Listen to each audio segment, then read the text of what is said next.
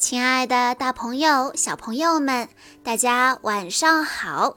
欢迎收听今天的晚安故事盒子，我是你们的好朋友小鹿姐姐。今天我要给大家讲的故事是由季月晨小朋友推荐，故事的名字叫做《一百层的巴士》。早上六点钟。巴士司机准时出发，像往常一样，重复的日子让人乏味。直到这一天，巴士司机驶向了一条从未去过的小路，令人兴奋的旅行开始了。巴士从一个城镇开到另一个城镇，从一个国家来到另一个国家。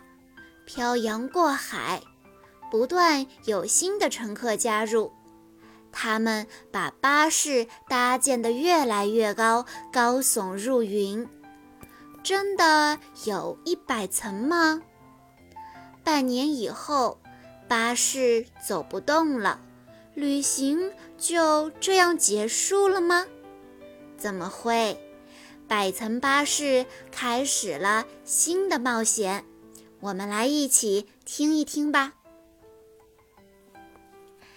那是一个星期二的清晨，和平时没什么不同。像往常一样，五点五十七分，巴士司机喝完茶。像往常一样，五点五十八分，巴士司机穿好外套。还是像往常一样，五点五十九分，巴士司机登上了双层巴士。六点整，他准时发动引擎，驾车驶离公共汽车总站。每天如此，系着宽大的红色领带的先生在环岛站上车。每天如此。推着婴儿车的女士在图书馆站上车，还是每天如此。叽叽喳喳的孩子们在幸运草站上车。唉，巴士司机轻轻地叹了一口气。每天都重复着同样的生活，他有些厌倦了。他想。要是能乘上那只热气球，我们就能飘到天上去，飘得远远的，飘到任何想去的地方。正想着，巴士司机注意到一条以往他从没见过的小路。这条路通向哪儿呢？他暗自琢磨着。司机转动方向盘，双层巴士驶入小路。这并不是他日常行车的路线，太令人兴奋了。不久，车子渐渐远离了城市，缓缓行驶在乡间的小路上。请问，红领带先生说。我们这是要开到哪儿去呀？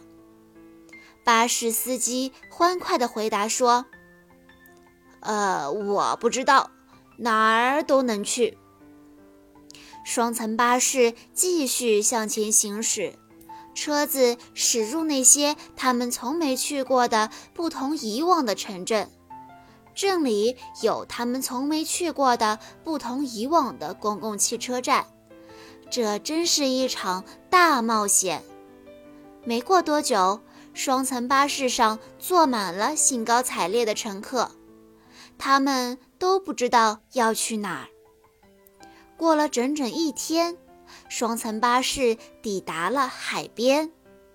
司机略带伤感地通知乘客们说：“没路可开了。”推着婴儿车的女士说。我们可不能现在就停。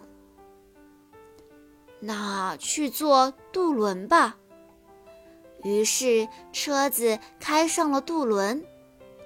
渡轮上的一群船员们问道：“这车要开到哪儿去呀？”巴士司机回答：“哪儿都能去，我们正在冒险呢。”船员们问：“能让我们搭车吗？”巴士司机回答：“当然欢迎，不过我们的车子满员了。”船员们陷入了沉思，他们卖力地工作了一整夜，敲敲打打，叮叮当当，钻孔打洞。第二天早晨，开上岸的是一辆闪闪发光的三层巴士。镇上开来一辆大型巴士的消息传开了，很快三层巴士再次满员，乘客们又齐心协力开始建造巴士的第四层。四层巴士里洋溢着欢声笑语，直到直到他们的巴士经过了一个隧道。四层巴士的高度远远高过了隧道的高度，他们过不去了。学生们说：“没问题，我们有办法。”他们想出了一个穿过隧道的妙招。乘客们欢呼道：“这下再也没有什么能阻挡我们前进了！”紧接着。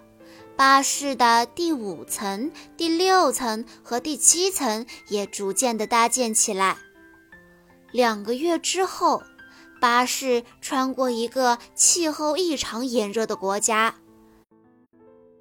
因此第三十层车厢被建成了一座游泳池，池水还挺深呢。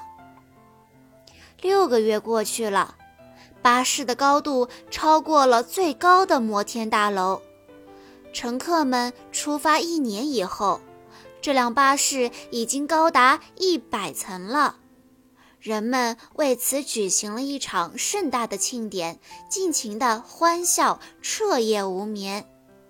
就在庆典过后的第二天，车子开始发出怪声，咯楞楞，咯楞楞。叮叮当当，哐当哐当。巴士司机说：“哦，我的天哪！”又过了一天，发动机开始冒起烟来。司机大喊：“哦，天哪！”又过了一天，发动机的盖子直接炸开了。巴士司机尖叫起来。天哪！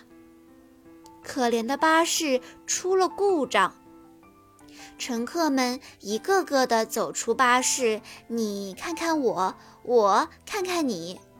他们问司机：“我们现在去哪儿？”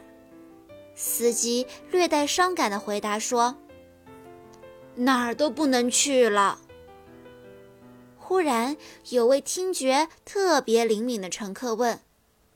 你们听，什么声音？没听到啊。我好像听见了。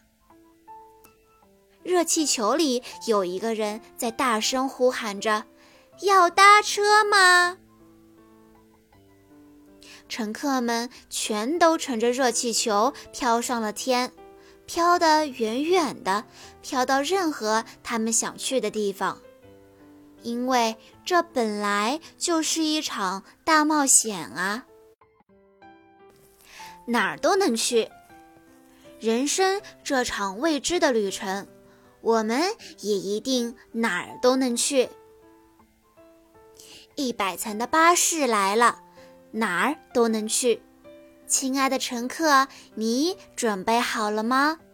一场激动人心的冒险，一段车随心动的旅程，独一无二的环球巴士，现在就出发！好啦，小朋友们，今天的故事到这里就结束了，感谢大家的收听，也要再次感谢季月晨小朋友推荐的故事。我们下一期再见喽！